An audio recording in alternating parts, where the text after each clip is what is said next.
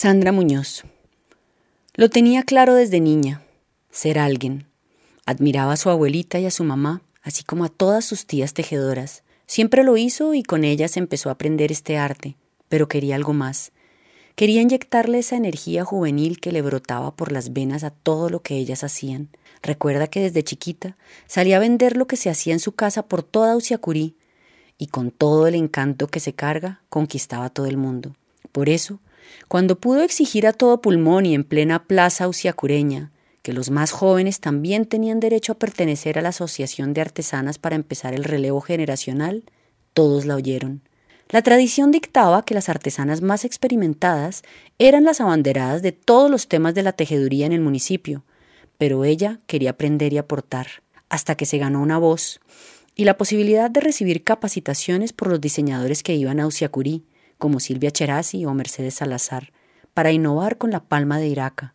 Logró colarse entre todo ese montón de conocimientos, entre la moda y la identidad regional transmitida por sus más grandes hacedoras, y empezar a vislumbrar nuevos caminos para la materia prima que los caracteriza. Se dijo que qué tal si en lugar de las tradicionales canasticas de Iraca se le medían a hacer muebles, puffs y otras cosas para el hogar, así como ampliar los accesorios a bolsos y aretes más modernos. Así fue colando el espíritu innovador que la ha conducido desde siempre y fue contagiando a todo un semillero de jóvenes que vieron en su ejemplo las posibilidades de dedicar su vida a ese oficio que es la economía del pueblo.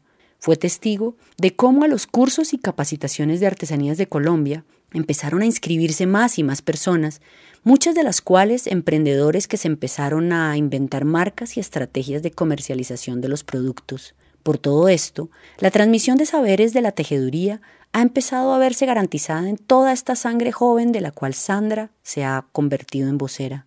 Ha tenido una carrera meteórica, que desde 2014 ha ido adquiriendo valor y hoy emplea a todo su núcleo familiar y trabaja de forma satélite con más de 180 artesanas que le permiten producir más de mil individuales que hoy decoran las mesas de Colombia, de Estados Unidos y Alemania. Cuenta que un día soñó que esa lámpara de 400 caracoles a la que le metió todo el empeño se quedara en una casa que valorara su trabajo como esa joya que había salido de unas manos expertas y sensibles sonríe al decir que ese sueño se le cumplió.